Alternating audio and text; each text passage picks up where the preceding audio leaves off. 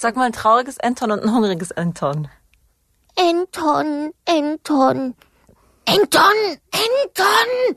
Weiß nicht, also ja, äh, das, wenn, wenn du dann irgendwie so drei Stunden für Baby Anton gebucht bist, ja, das sind dann so die Momente, wo du dich fragst, warum mache ich das hier eigentlich? Beziehungsweise, was mache ich hier eigentlich?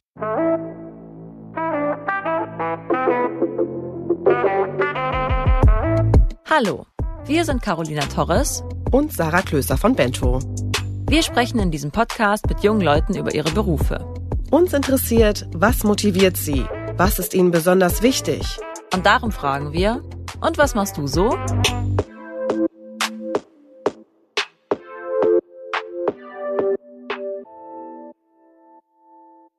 Diese Folge wird dir von der IKK Classic präsentiert. Du hast im Studium oder mit dem Berufseinstieg die Krankenkasse deiner Eltern übernommen? Dann lohnt sich ein Check, ob sie noch das Richtige für dich ist. Die IKK Classic bietet zum Beispiel einen praktischen Service an. Die Online-Filiale.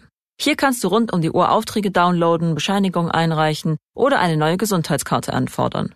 Noch besser wird's mit IKK Med, dem Online-Beratungsservice der IKK Classic. Wenn du zum Beispiel eine Auskunft zu einem Medikament, einer Reiseimpfung oder Allergien brauchst, dann kannst du medizinisches Fachpersonal unter einer kostenlosen Hotline oder per Videocall erreichen. Auch bei der Terminvereinbarung für den Haus- oder Facharzt hilft dir das IKK Med-Team. Richtig praktisch, oder? Erfahre mehr auf www.ikk-classic.de.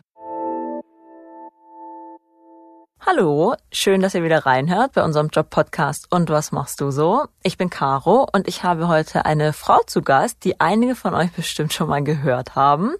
Mir gegenüber sitzt heute Gabrielle Petermann. Hallo Gabrielle. Acho macho maki. ich glaube, das nice. ist Dothraki und heißt Hallo. okay, da musst du gleich mal aufklären, warum du das jetzt gesagt hast. Kurz davor, du bist 32 Jahre alt, du lebst in Berlin und in München. Und ähm, ja, erzähl doch mal, was machst du denn so? Was mache ich denn so? Ich mache ganz verrückte Sachen. Äh, ich bin Synchronsprecherin und äh, deswegen bin ich auch hier, weil ich ein bisschen drüber erzählen darf. Mhm, mh. Und der ein oder andere wird vielleicht ein Aha-Erlebnis bekommen. Mal gucken. Mal gucken, okay. Und auf welcher Sprache hast du uns gerade begrüßt? Das war gerade Dothraki. Ja, so aktuell die bekannteste Rolle ist äh, Daenerys Targaryen aus Game of Thrones.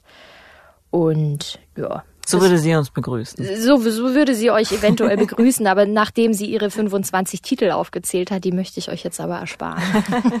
Mutter der Drachen muss reichen. Mutter der Drachen, das nehme ich. ähm, Gabrielle, du bist die Synchronstimme von Emma Watson, von Emilia Clarke. Ähm, das sind wahrscheinlich so die bekanntesten Rollen. Sagt man Rollen bei Synchronsprecherinnen? Ähm, die bekanntesten. Oh Gott, wie sagt man denn? Die, nee, Rollen wäre ja zum Beispiel Hermine also ja. Hermine Granger, genau das so mit meine bekannteste Rolle, mit der ich aufgewachsen bin. Aber die bekanntesten Schauspieler, denen ich meine Stimme leihen darf. Mhm. Genau. Wirst du denn anhand deiner Stimme auf der Straße erkannt, also so von Fremden, die dich sprechen hören? Das war die erste Frage, die ich mir gestellt habe. Gott sei Dank nicht. Äh, sagen wir so, ich habe jetzt nicht so eine wahnsinnig markante Stimme und man klingt ja bei Aufnahmen immer noch mal anders, als wenn ich jetzt hier irgendwie sitze und mit dir quatsche. Und ich bin jetzt kein Bruce Willis äh, der äh, dann auch mal beim Einkaufen erkannt wird, weil der wirklich eine sehr markante Stimme hat. Aber das ist mir jetzt so noch nicht passiert. Kennst du Bruce Willis Synchronstimme? Äh, Manfred Lehmann habe ich schon mal gesehen. Ja, er wird sich nicht an mich erinnern, aber ich mich an ihn. Äh, ist ja auch im Fernsehen bekannt, dreht viel. Aha. ähm, Genau, bei Wikipedia, du hast gerade schon gesagt, da steht, ähm, du bist die deutsche Feststimme von Emma Watson, Emilia Clarke und äh, Selena Gomez unter anderem. Was bedeutet das denn genau? Ab wann ist man denn die Feststimme von jemandem? Das ist eine gute Frage. Äh, ich hatte das Glück, da ich sehr jung angefangen habe, also mit acht Jahren habe ich mit Synchron angefangen. Und ähm, das bedeutet, die Schauspieler, die ich jetzt meine Feststimme als meine Feststimme habe, äh, haben eben auch schon in, in Jugendjahren angefangen zu drehen. Und ich hatte halt das Glück, dass ich die in ihren ersten Produktionen sprechen durfte und bin dann quasi mit denen aufgewachsen und dann hat man mich immer wieder angefragt, wenn die was Neues gedreht haben.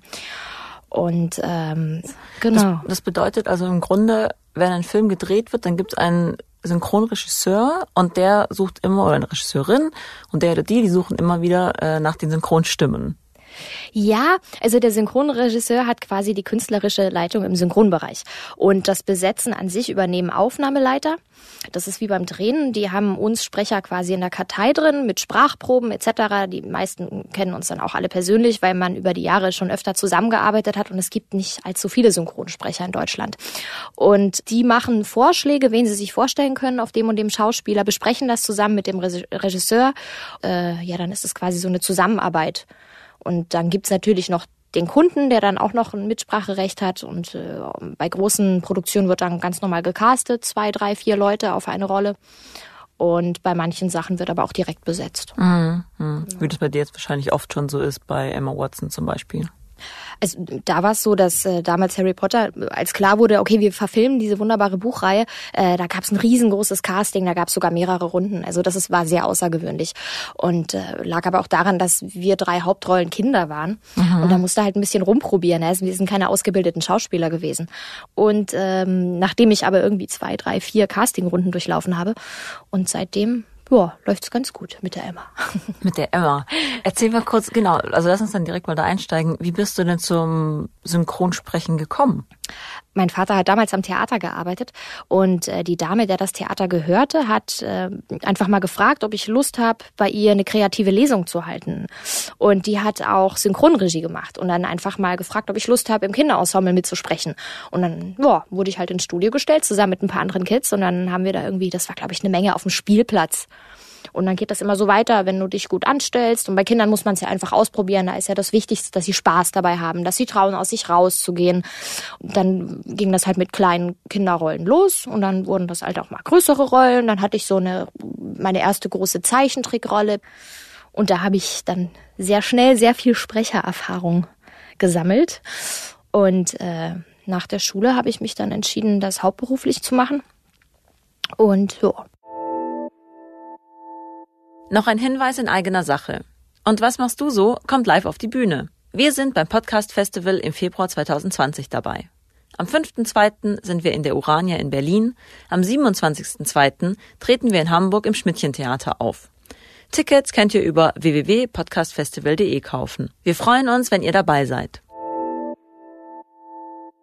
Das heißt, du hast aber keine Ausbildung zur Synchronsprecherin gemacht. Du bist da quasi so reinge wachsen. Genau, also bei mir war es so Learning by Doing, da ich eben sehr jung mit acht Jahren angefangen habe und da am Theater eben äh, Bühnendeutsch, Sprecherziehung hatte, waren die Grundlagen so in mir verankert und da ich dann damit aufgewachsen bin, dass ich keine weitere Ausbildung mehr gebraucht habe oder gemacht habe. Aber ansonsten äh, braucht man eine Schauspielausbildung.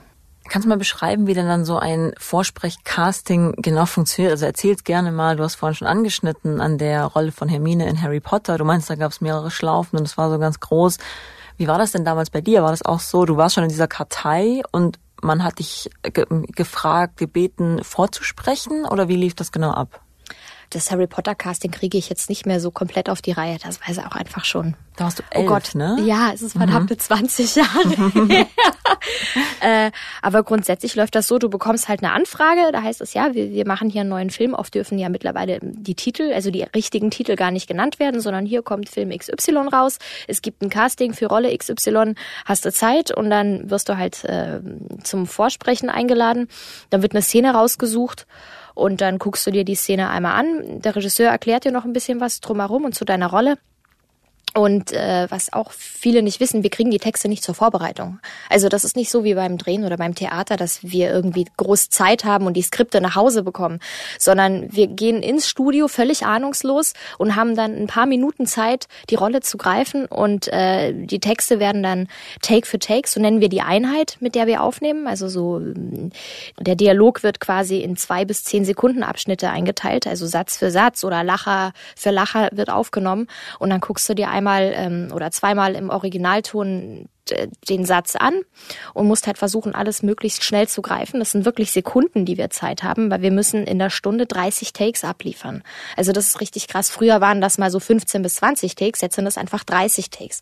Mhm. Und wir müssen halt ganz, ganz schnell abliefern. Das heißt, ich kann mir das ein, zweimal angucken im Original, muss mir sofort die Emotion abnehmen, ich muss mir merken, wo die Pausen sind, ähm, muss versuchen, die Mimik so gut es geht zu bedienen, weil man einfach alles hört, ja, wie, ja. wie der Schauspieler die Lippen schließt liest und ob er da einen Lacher setzt oder einen Atmer macht und ob er schnell spricht, langsam spricht. Und dann kommt es natürlich darauf an, dass du einen akkuraten, gut vorbereiteten ähm, Text hast, also ein vernünftiges Dialogbuch, damit du einfach weißt, ah, okay, der, das Wort soll da und dahin, da kommt der Lacher, da kommt der Ja. Atmer, das muss alles mit dem Text stehen. Und das muss Okay, man sich stopp, dann ich habe ich hab Fragen, ich habe Fragen, ich hab ja, Fragen.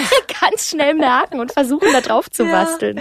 Also stopp mal, du bekommst, das heißt, du weißt nicht mal, was für ein Film das ist, für den du da eventuell vorsprichst, weil du gerade meintest, Film XY, du weißt nicht, wer da mitspielt, du kennst das Drehbuch nicht. Genau, also zum Teil bei den großen Sachen. Also sonst kriegst du vorab schon, ja, wir machen hier Serie so und so und du hast, äh, du bist für die Rolle, äh, wirst du jetzt gebucht. Aber warum ist das so? Ist das aus Geheimhaltungszwecken? Genau, also es wird ja immer mehr geleakt und gab ja da ein paar größere Sachen und das ist natürlich ganz schlimm für die ähm, Verleihe in Amerika und deswegen haben die mittlerweile wahnsinnig Angst, dass das auf dem Weg zu uns, also während der Arbeit der Synchronisation irgendwie geklaut wird, äh, gefischt wird und dann äh, vorzeitig veröffentlicht wird.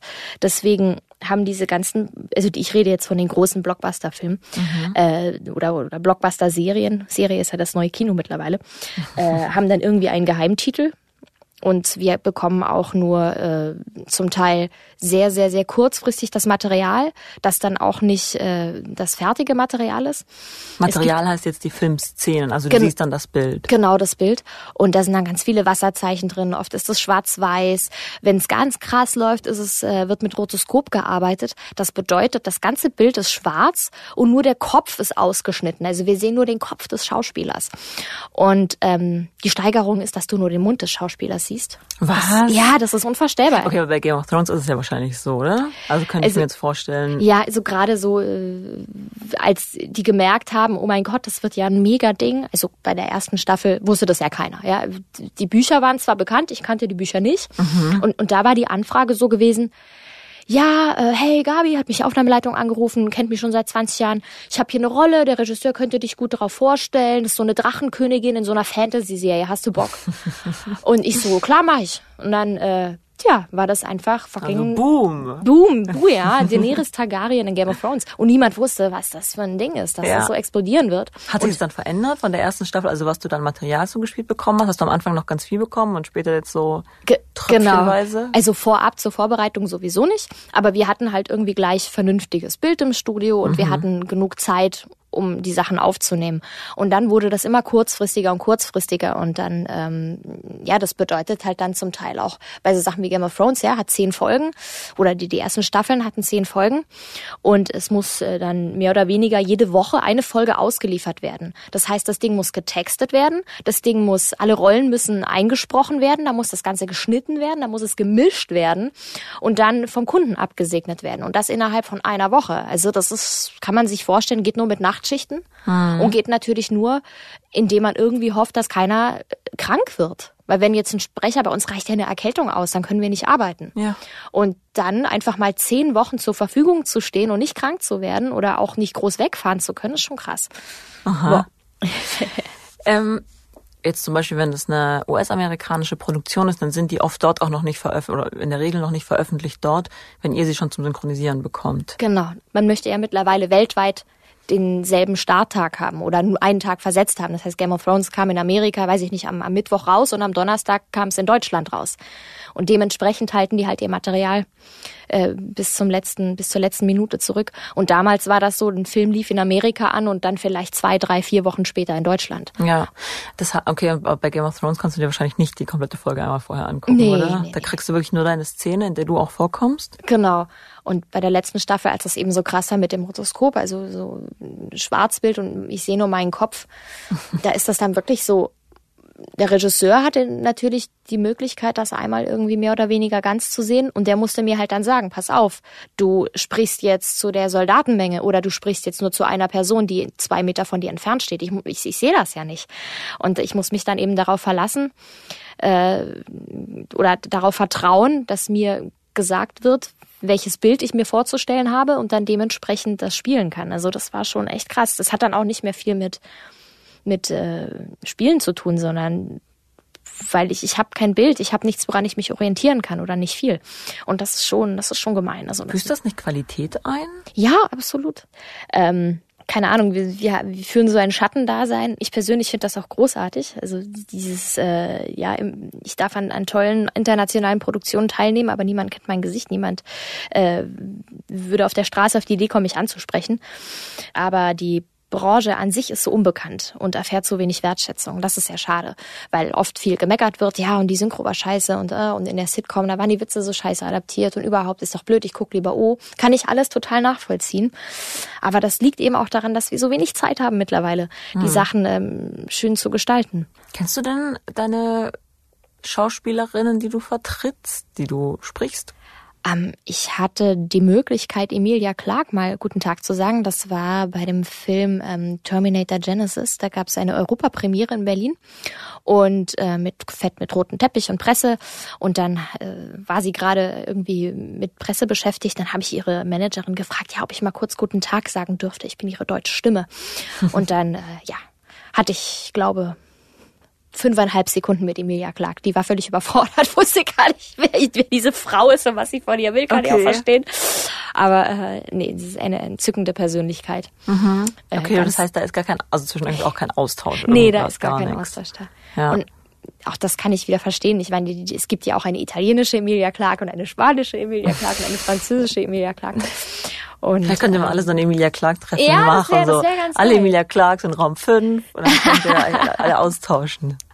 Wollte ich dich auch noch fragen, schaust du Filme denn selbst auf Deutsch, also synchronisiert, oder ähm, hörst du in der Originalsprache?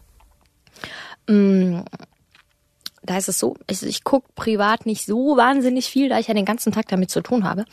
Aber wenn ich was gucke, gucke ich schon meistens Deutsch weil äh, mein Englisch ist jetzt nicht perfekt und ich finde es einfach, also ich habe da Respekt vor und ich verstehe das absolut, wenn Leute sagen, oh nee, Synchronfassungen, da geht so viel verloren und äh, ich will mir das lieber im Original angucken und das ist viel cooler und ich habe da riesen Respekt vor, weil also ich finde, ich könnte es auf Englisch nicht komplett genießen, weil ich kein Native Speaker bin, müsste mir dann die Untertitel dazu schalten und äh, das finde ich lenkt auch wieder ab, lenkt vom Bild einfach ab und ja. ich kann es nicht komplett genießen, wenn ich die Sprache Sprache nicht perfekt beherrsche. Hm. Ich kenne das aus anderen Ländern, dass da eher weniger synchronisiert wird. Also im Ausland ist es ja auch öfter so, dass im Kino die Filme nur mit Untertiteln laufen. Mhm. Brauchen wir Synchronisation überhaupt? Hm, brauchen wir Synchronisation? Also bei uns ist das Synchron seit Mitte der 20er Jahre so etabliert. Es finde ich schwierig, ich kann das verstehen, aber man hat ja mittlerweile zum Glück die Wahl. Also mit dem Streamen und so. Du kannst ja auch im O-Ton gucken, wenn du das möchtest. Mhm. Aber ich denke, es gibt noch genug Leute, deren Englischkenntnisse reichen einfach nicht aus, beziehungsweise wenn es eine französische oder, oder italienische Produktion ist. Und dann ist Synchronisation schon was sehr Schönes. Und das äh, macht es einfach dann zugänglich für jedermann. Und das ist doch eine feine Sache. Warum meinst du denn, ist das in Deutschland so populär, in anderen Ländern nicht? Das muss ich ein bisschen weiter ausholen. Im Dritten Reich war es ja so, ähm, dass äh, dann gerade amerikanische Produktionen wurden ja komplett außen vor gehalten und Englisch äh, und und italienische, französische Produktionen wurden dann synchronisiert und äh, die Nationalsozialisten haben da aber quasi den Deckel drüber gehabt und konnten die Inhalte ja ein bisschen anpassen, so dass äh, der Nationalsozialismus im richtigen Licht dargestellt wurde. Also die haben inhaltlich das wirklich so verändert und das quasi als Propagandamittel benutzt. Mhm. Und das hat sich dann aber einfach so etabliert. Und das ist der, der technische Fortschritt, das ist dann immer besser geworden, immer sauberer geworden. Also es hat immer schöner ausgesehen. Am Anfang war das ja grauenhaft. Also da war, hatte man ja gar nicht die Möglichkeiten, das so lippensynchron hinzubekommen. Und äh, weiß nicht, das ist einfach dann, hat dazugehört, dass die Deutschen synchronisieren. Mhm. Mhm. Genau. Weil du auch vorhin meintest, ihr steht inzwischen fast allein in den Sprecherkabinen. Also ich kann mir das zum Beispiel gar nicht so richtig vorstellen, wenn du jetzt zum Beispiel so eine Kampfszene mhm. sprichst oder sowas. Also du kannst ja nicht irgendwie stillstehen, oder? Du musst ja, du sagst ja, da ist auch Schauspielerei ähm, mit drin. Das ist halt die Kunst. Also da hat auch jeder seine eigenen Mittel und Wege seien es Emotionen, sei es sowas wie, wie eine Kampfszene. Ich bin so ein Zappelphilipp, also ich versuche so viel wie möglich mich zu bewegen, was halt möglich ist, ohne Geräusche zu verursachen. Das sind halt so Kleinigkeiten, da weiß man irgendwann, okay, da muss man drauf achten. Ich kann jetzt keine langen Ohrringe anziehen, weil das würde klimpern, sobald ich meinen Kopf bewege. Und ähm, in Kampfszenen, ja, je nachdem, wie gekämpft wird, drücke ich mir auch mal den Hals zu, wenn ich irgendwie zum Beispiel gewürgt werde oder wenn ich irgendwie äh, einen Stoß abbekomme, dann, dann halte ich mir den Bauch und äh, ja, versuche halt mich in Maßen zu bewegen, mhm. beziehungsweise wenn du laufen musst, wenn man, wenn man sprechen muss außer Atem und irgendwie am, am Kämpfen ist oder am Rennen ist, da musst du irgendwie versuchen, Sauerstoff in deinen Körper zu pumpen, weil es klingt anders, als wenn ich jetzt ja. unbewegt vor dem Mikrofon stehe, dann ist das schwierig, das herzustellen, also das authentisch herzustellen. Oder natürlich auch bei Liebesszenen. Wenn das, ja, das, das, wäre meine nächste Frage gewesen. Wie ist das denn zum Beispiel tatsächlich bei Kuss- oder bei Sexszenen? Also musst du dann nicht fast die Synchronstimme küssen von der Person, die du, also Menschen In, in manchen Fällen würde man sich das wünschen, im anderen Fall nicht. Ähm, okay. Nee, dazu gibt es ja die Hand. Und dann nehme ich ganz romantisch meine Hand und dann mm, geht's los. Also das sieht wahnsinnig sexy aus. Ja, aber ich, ich habe das ja gerade vor mir gesehen. Genau, genau. Also Nee, Ach, da gibt also es Mittel und Wege. aber das, klar, müssen wir alles mitmachen. Ja, aber das ist ja, das ist ja richtig schräg, weil, keine Ahnung, wenn man sich dann irgendwie so Lippen an Lippen irgendwas zuhaucht in dieser Szene, ja. dann machst du das mit deiner Hand und die Person in Berlin und macht das, mit ihrer, macht das mit ihrer ja, Hand. Genau, genau. Echt? Also das ist ja, also. Er nimmt dem Ganzen ein bisschen den Zauber. Ja, spannend. Wie lange dauert es denn etwa zum Beispiel so einen Harry Potter Film zu synchronisieren? Der Texter hat vielleicht zwei Wochen Zeit, das, zu, das Dialogbuch zu erstellen. Dann wird das parallel getaked, also in Abschnitte eingeteilt. Dann gehen die Sprachaufnahmen etwa zwei Wochen, zwei bis drei Wochen. Je nachdem, wie aufwendig die Castings sind, dann wird das Ganze noch gemischt. Im Großen und Ganzen braucht eine Synchronfirma etwa zwei Monate für das Ganze. Ah, Beziehungsweise bekommt nicht mehr als zwei Monate. Also ja. dann muss das innerhalb, nach acht Wochen muss das Ding komplett fertig sein, so dass man senden kann. Okay. Ah, okay, aber dann ist ja zum Beispiel, also gerade bei so einer Serie, die 50 Minuten dauert, du kriegst dann nur eine Woche Zeit. Dementsprechend ist der Druck. Wie gesagt, das geht dann auch nur mit Nachtschichten und das wird, während wir irgendwie, weiß ich nicht, die, die, die letzten zehn Minuten ähm, der Folge aufnehmen, werden die ersten zehn Minuten schon parallel geschnitten und gemischt. Also das ist, das ist echt zum Teil super krass. Ja. ja. Schaust du denn selbst Game of Thrones? Äh, Game of Thrones habe ich verschlungen, habe ich gebingewatcht, wie man so schön sagt. Auf Deutsch oder auf Englisch? Auf Deutsch, natürlich, okay. auf Deutsch. Nein, ich habe zwischendurch auch äh, in O-Ton reingehört. Also ich finde das auch immer sehr spannend. Ich vergleiche gerne, das mache ich ganz oft, dass ich mir auch mal Szenen dann im Original angucke. Kannst du Game of Thrones überhaupt noch genießen, wenn du das, also du, wenn du schon weißt, dass dein Mund dies und das und jenes sagt und diese Dinge erschließt dann? Da wir ja nicht wirklich das finale Material haben im Studio zum Arbeiten, war das dann für mich, wenn ich die Serie zu Hause geguckt habe, irgendwie äh, komplett ähm, neu. Also vor allem, ich habe immer gewartet, bis alles komplett rausgekommen ist auf DVD. Das heißt, das dauert ja ein Jahr. Also habe ich schon wieder alles vergessen, weil ich in der Zwischenzeit irgendwie tausend andere Sachen gesprochen habe. Und das war dann für mich mehr oder weniger fast derselbe Genuss für den, wie für den normalen Zuschauer. Musst du da irgendeine Art Verschwiegenheitserklärung oder so unterschreiben? Ja, ganz viel. Ganz also viel? Zum, zum Teil sind das manchmal bestimmt auch ein gutes Dutzend Seiten. Ja. Und die finden das so deine, deine Freundin, Familie, wenn du schon so diese Infos hast, die du nicht rausgeben kannst? Ich sag natürlich nie etwas. Natürlich nicht. natürlich nicht. Niemals. ähm, welche sind denn so deine liebsten Rollen? Du synchronisierst ja sowohl Zeichentrickfiguren als auch echte Schauspielerinnen. Mm, möglichst durchgeknallt. Also alles, was nicht normal ist. Mir hat bei Game of Thrones auch mit am meisten Spaß gemacht, Dothraki und Valyrisch zu sprechen, weil das halt mal was völlig anderes ist. Mhm. Oder so durchgeknallte Rollen wie Bellatrix Lestrange aus Harry Potter, also die so eine, so eine völlig kranke Psychopathin, finde ich total geil. Mhm. Das macht einfach Spaß. Das ist, aber da geht's, glaube ich, den meisten Kollegen so, so den, ja, den, den Helden oder irgendwie, die, weiß ich nicht, die beliebteste Tussi an der Schule zu sprechen, das ist, das ist nett und aber dem Bösewicht zu sprechen oder die, die kaputten Charaktere, das ist einfach, macht am meisten Spaß. Magst du mal was sagen ähm, auf den, in den Sprachen, in den Game of Thrones Sprachen? Ja, Shekma Shiraki Ani. Meine Sonne, meine Sterne. Oh. Sagte Daenerys immer zu ihrem ähm, Karl Drogo. Aha.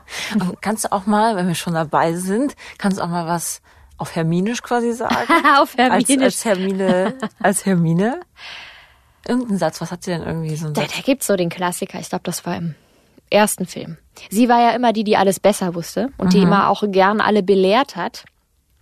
Und da gab es den bekannten Ausspruch. Oh mein Gott, oh mein Gott. Mach die Augen zu. ähm, es heißt Wingardium Leviosa, nicht Leviosa. Oh. Ja. Oh mein Gott, ich habe auch eine Freundin, die liebt auch die Stelle, die sagt auch immer, da gibt's doch sogar ein Meme, oder? Von dieser Stelle, dass ich, ich, ich sehe die richtig vor Bestimmt, mir, oh. Emma Watson so als, als Kind ja noch fast, Ja, ja. wie sie diesen Blick dazu hat. Genau. Leviosa. Genau. Ja, wir haben sie alle geliebt und gehasst dafür. Du auch? Äh, ja, es war eine Hassliebe, durchaus.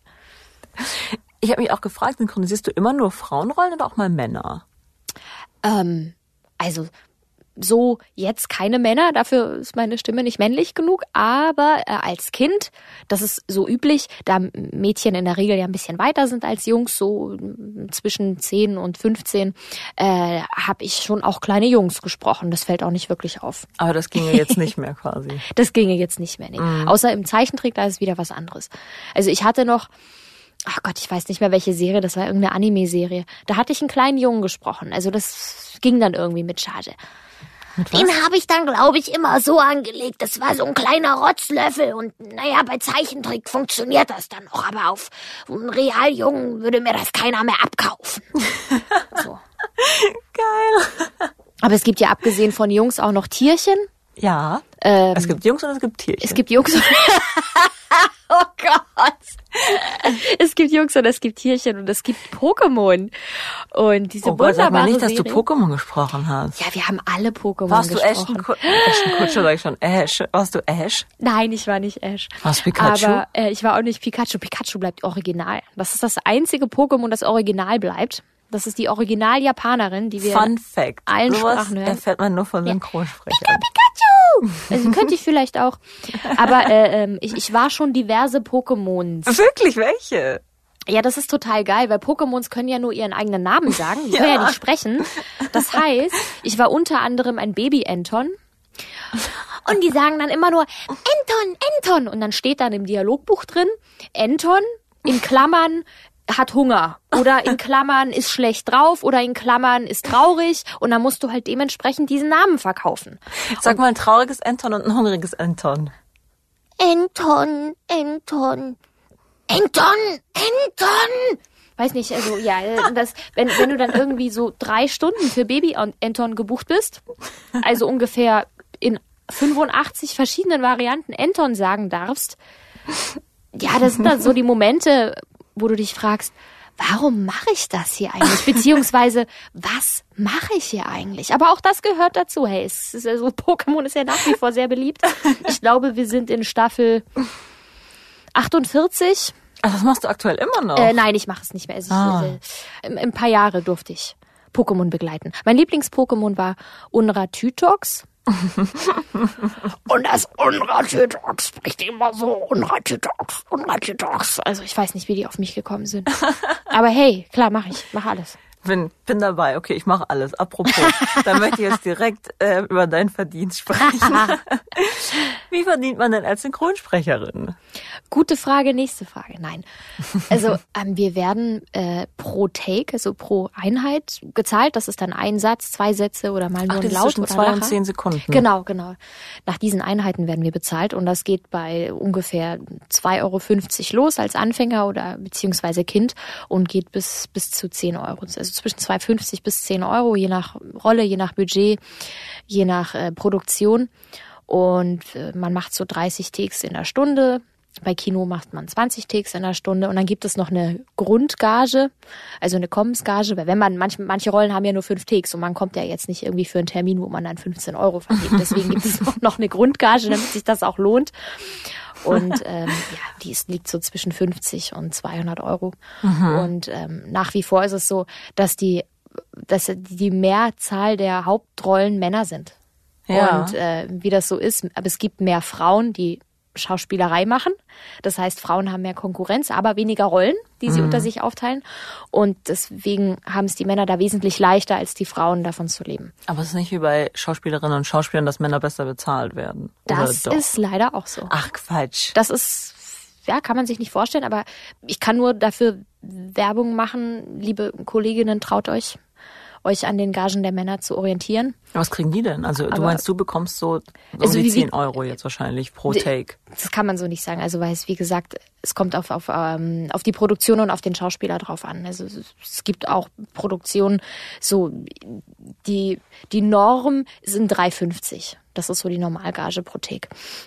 Die Männer haben eher so um die 4 Euro. Das ist die Norm bei den Männern. Okay. Also das ist. Ja, das ist ja absurd. Das Warum? Ist, ist, ja, das fragt man sich in der heutigen Zeit, warum ist das so? Aber es ist ja nicht nur bei uns so. Das ist ja, Ja. einfach nach wie vor in den meisten Branchen so. Könntest du jetzt zum Beispiel von diesen großen Produktionen, die du da machst, von Harry Potter und von ähm, so Game of Thrones, kannst du davon schon leben? Äh, das ist auch immer so eine, einer der großen Irrtümer. Also wie gesagt, wir bekommen ja natürlich verständlicherweise nicht annähernd das, was ein Schauspieler verdient, ist klar. Aber wir bekommen auch nicht das, was die Leute sich vielleicht vorstellen. Und das sind ja letzten Endes so ein Kinofilm. Gerade die Frauen, wo wir wieder beim Thema sind, haben ja da jetzt nicht irgendwie ohne Ende Takes. Verdient man bei einem Kinofilm irgendwas zwischen 1000 und, und, und 5000 Euro. Auch bei einem brutto. Blockbuster. Brutto, auch bei dem Blockbuster, brutto. Da muss man dann schon gucken, wo man bleibt. Und äh, ja, man kann von einem Film im Jahr nicht leben. Das ist halt ein Projekt, das ist dann abgeschlossen, dann kommt das nächste Projekt. Und in der Regel geht auch alles querbeet durch. Also äh, der Sprecherbereich deckt ja auch mehrere Sparten ab. Das ist ja nicht nur Synchron, sondern die meisten Synchronsprecher machen Hörbücher, machen Hörspiele. Dann gibt es natürlich Werbung. In der Werbung verdient man, wie man sich denken kann, natürlich am meisten Geld. Machst du das auch? Und äh, ich mache mittlerweile auch alle, also Computerspiele, Werbung, Hörbücher, Hörspiele. Genau. Was wäre, wenn Emilia Clarke und Emma Watson in einem Film mitspielen würden? Das ist ja eine geile Frage. Mein Gott, was mache ich denn dann? Ha, oh nein, darf ich das laut sagen? äh, Von mir aus darfst also- du. ich glaube, es gab ja schon den Fall, dass das äh, Synchronsprecher irgendwie mehrere Schauspieler festsprechen, die dann im selben Film aufgetaucht sind. Und manchmal ist es so, da darf der Synchronsprecher dann entscheiden. Da wird er gefragt, hey, wen willst du eher sprechen? Manchmal wird das aber vom Kunden vorgegeben. Aber wenn das jetzt Emma Watson und Emilia Clarke wären, würde ich mich höchstwahrscheinlich für Emilia Clarke entscheiden, weil ich mich noch einen Ticken wohler auf ihr fühle. Okay. Wir haben jetzt noch so einen Blog. Wir haben gestern bei Instagram unsere Follower gefragt, was sie denn gerne von dir wissen wollen. oh Gott, jetzt bin ich Und gespannt. Haben wir ein paar Fragen mitgebracht. Ähm, eine Frage ist zum Beispiel, welche Eigenschaften braucht man als Synchronsprecherin? Naja, so ein ordentlicher Sockenschuss schadet bestimmt nicht. Ich glaube, ich glaube, alle im schauspielerischen Bereich haben irgendwie eine Macke. Und ähm, man braucht einen langen Atem. Also wenn man wirklich sagt, ey, ich habe Bock auf Synchronen und möchte das machen, wie gesagt, Schauspielausbildung und dann heißt es äh, ein vernünftiges Demo aufnehmen und die Synchronenstudios abklappern ohne Ende und das dauert, das dauert zwei, drei, vier Jahre, bis man sich etabliert hat. Also es ist wirklich nichts, was von heute auf morgen geht. Und das hat zum Teil auch einfach ganz viel mit Glück zu tun. Genau. Was war die Frage nochmal? ich bin welche Eigenschaften, abgekommen. welche Eigenschaften man braucht. Aber das passt ganz gut zu der nächsten Frage. Ähm, es wollten nämlich auch einige wissen, wie schwierig es ist, als Synchronsprecherin Fuß zu fassen oder als Synchronsprecher.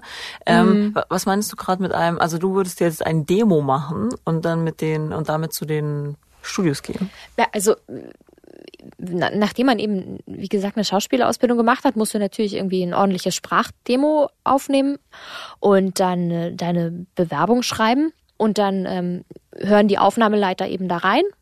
Und wenn denen das gefällt, beziehungsweise wenn eine Nachfrage da ist für die Art von Stimme, wird man, wenn man Glück hat, eingeladen, mal zuzugucken im Ensemble. Und so fängt man an. Aber das hast du aber wahrscheinlich nie gemacht, oder? Naja, als Weil- Kind. Also ich habe quasi im, im Kinderensemble, da war ich eben irgendein Kind auf dem Spielplatz und habe halt mit den Okay. anderen Kindern da rumgetobt. Und dann sammelt man halt so seine Erfahrung und dann, dann wird, wenn man Glück hat, mehr draus. Dann kriegt man seine erste eigene kleine Solorolle. Mhm. Aber wie gesagt, das gibt keine Garantie, dass das klappt oder wie lange das dauern wird. Es gibt Sprecher, die etablieren sich innerhalb von sechs Monaten. Es gibt Sprecher, die machen vier, fünf, sechs Jahre Ensemble und kommen da nie wirklich weiter. Muss man ausprobieren. Das Mhm. Na ist gut. sehr speziell. Das ist ja mal, aber das ist ja in vielen Berufen Ja, so, man klar, absolut. oder nicht. Ja. Absolut.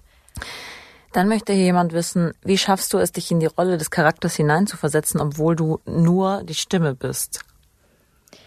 Das ist eben die Erfahrung, die man braucht. Also ähm, wenn man das dann schon so viele Jahre gemacht hat, hast du natürlich irgendwie deine Techniken, äh, Emotionen und Stimmungen abzurufen, beziehungsweise vorhin hatten wir über Kampfszenen gesprochen. Du hast halt dann so deine für dich äh, dir das erarbeitet, wie du das am besten auf die Schnelle herstellst. Und ähm, da gibt es zum Beispiel beim Weinen gibt's verschiedenste Möglichkeiten. Man kann sich zum Beispiel dann so ein bisschen Wasser nehmen, in die Handfläche nehmen und zieht die sich in die Nase, zieht sich das Wasser in die Nase rein, weil dann mhm. klingt das natürlich schön. Ich mache das jetzt hier nicht vor, weil ich euch nicht das ganze Studio vollrotzen will.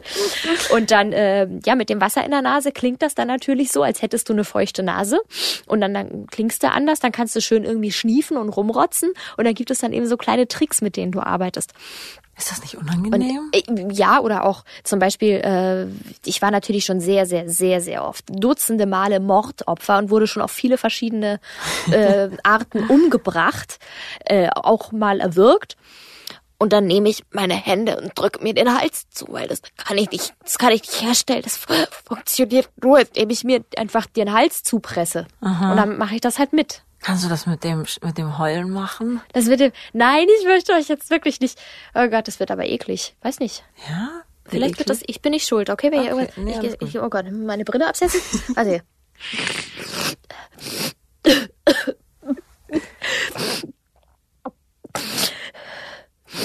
Das klingt, das klingt jetzt wahrscheinlich feucht und sofort ist die Nase auch zu.